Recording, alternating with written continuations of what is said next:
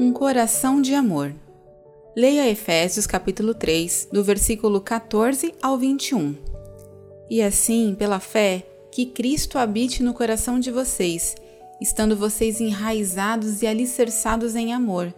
Isto para que, com todos os santos, vocês possam compreender qual é a largura, o comprimento, a altura e a profundidade e conhecer o amor de Cristo, que excede todo entendimento para que vocês fiquem cheios de toda a plenitude de Deus.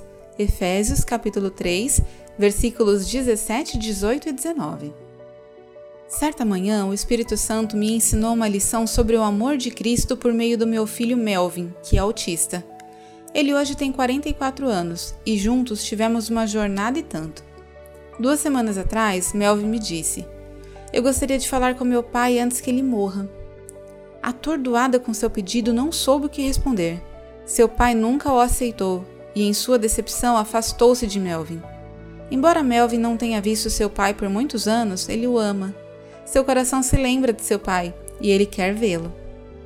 Outros podem nos dar as costas, mas Cristo se volta para nós com amor. Podemos nos esquecer de Cristo, mas Cristo se lembra de nós.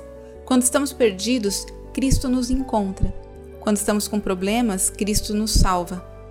É nesse amor constante que, no versículo citado acima, o apóstolo Paulo orou para que conhecêssemos. Um amor que pode nos preencher com toda a plenitude de Deus. Oração.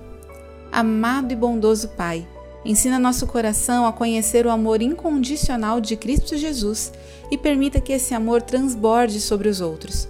Em nome de Jesus, amém. Pensamento para o dia. O amor que Cristo tem por mim não conhece limites. Oremos pelas pessoas com autismo.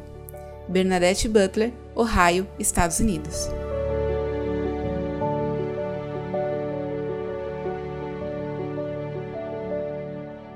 Essa mensagem foi publicada originalmente no No Cenáculo Impresso, edição de janeiro e fevereiro de 2022. Assine a publicação com reflexões diárias e aperfeiçoe a sua vida devocional. Acesse nocenaculo.com.br ou ligue para 11 2813 8600.